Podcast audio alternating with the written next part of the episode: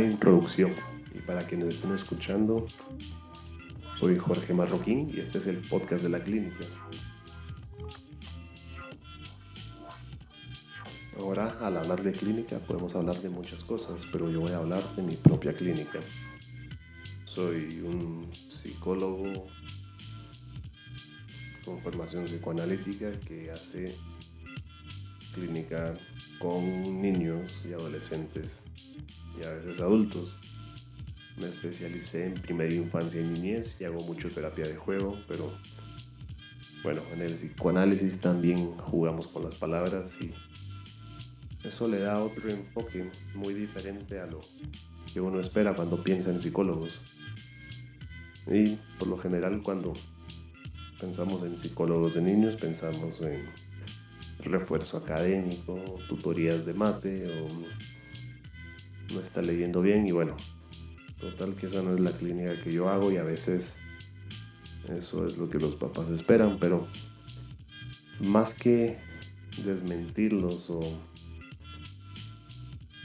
hacer otro tipo de comunicación, no es lo que quiero decir.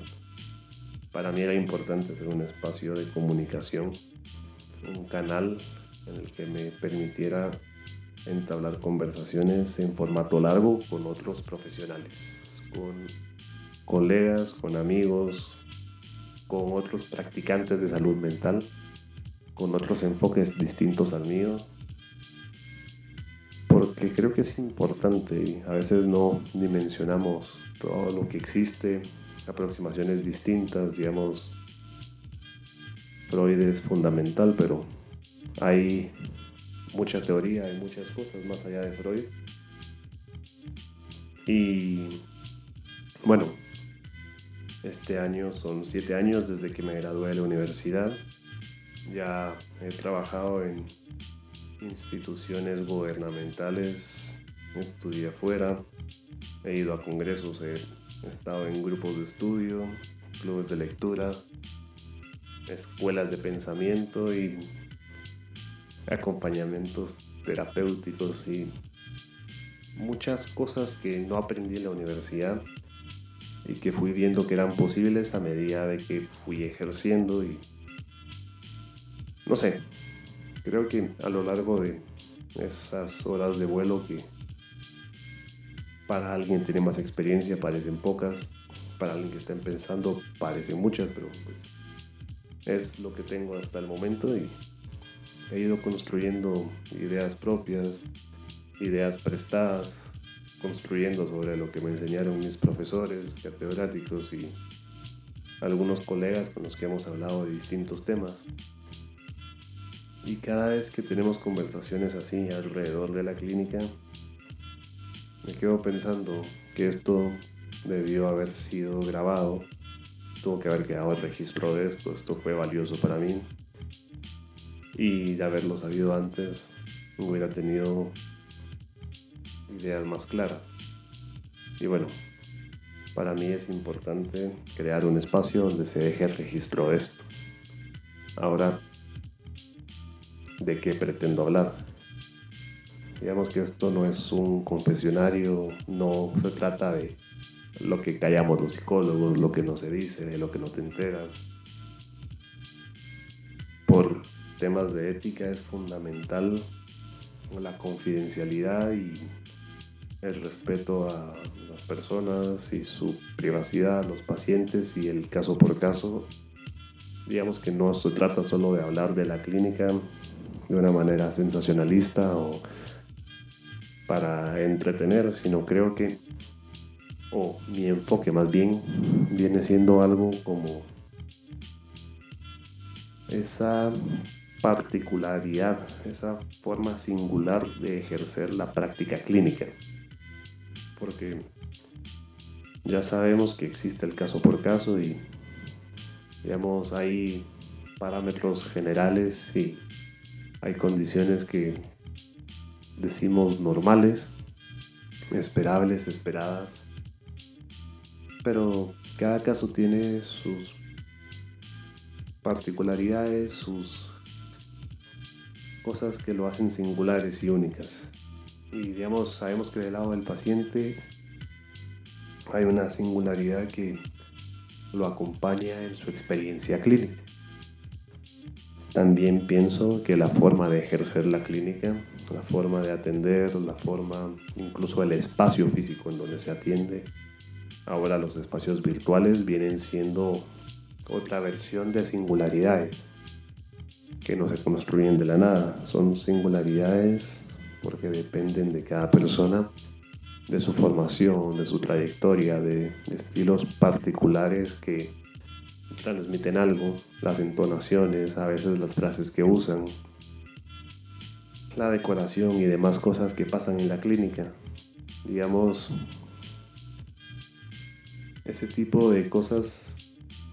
a veces pasan de manera accidental, a veces son muy a propósito, a veces se van montando y pues solo en retrospectiva nos damos cuenta cómo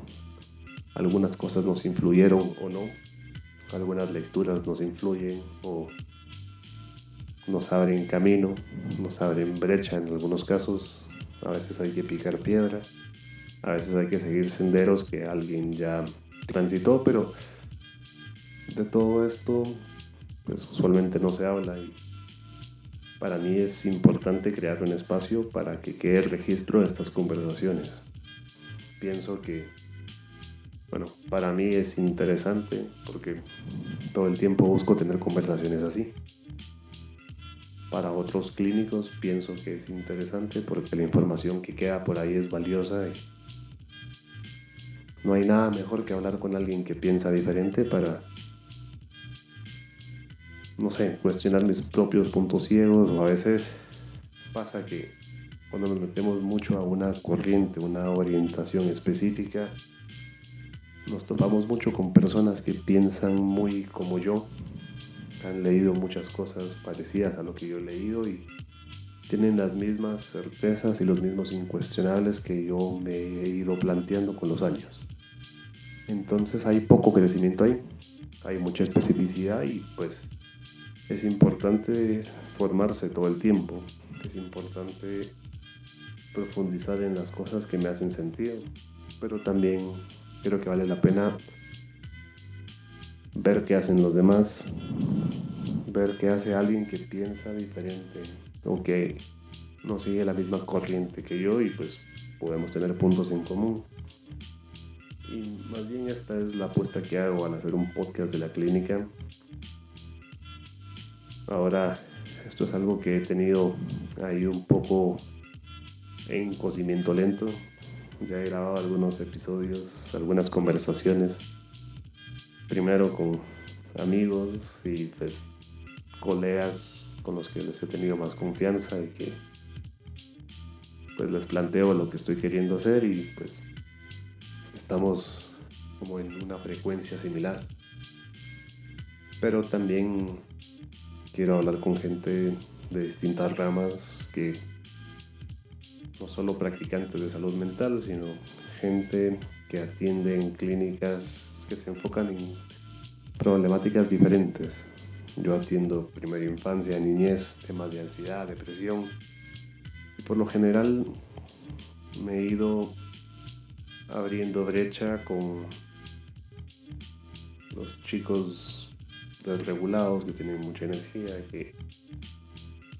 se chocan mucho con formas de contener lo que no se adaptan a las reglas muy rígidas y pues digamos ese acople me ha funcionado bien. Pero me gusta hablar con gente que hace otras cosas porque digamos mi clínica provee un espacio distinto y le hace esa apuesta a la construcción subjetiva pero también creo que es muy valioso la experiencia de alguien más Ahora, con esto, digamos que es una introducción donde estoy tratando de ser breve y no irme por las ramas para que también sea entretenido. Pienso que darle un espacio a conversaciones en gran formato o en formato más largo permite conocer un poco las formas de trabajar de algunas personas que eso también le da un valor a las personas que no trabajan en la clínica, a los no clínicos, a los que podrían ser pacientes, que por lo general cuando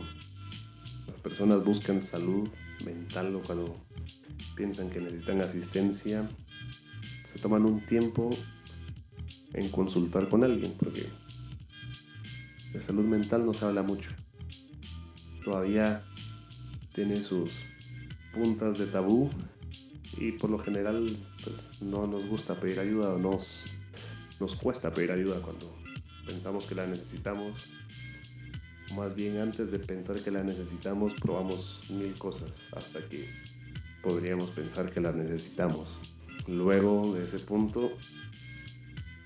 cuesta mucho ubicar qué tipo de ayuda pienso que necesito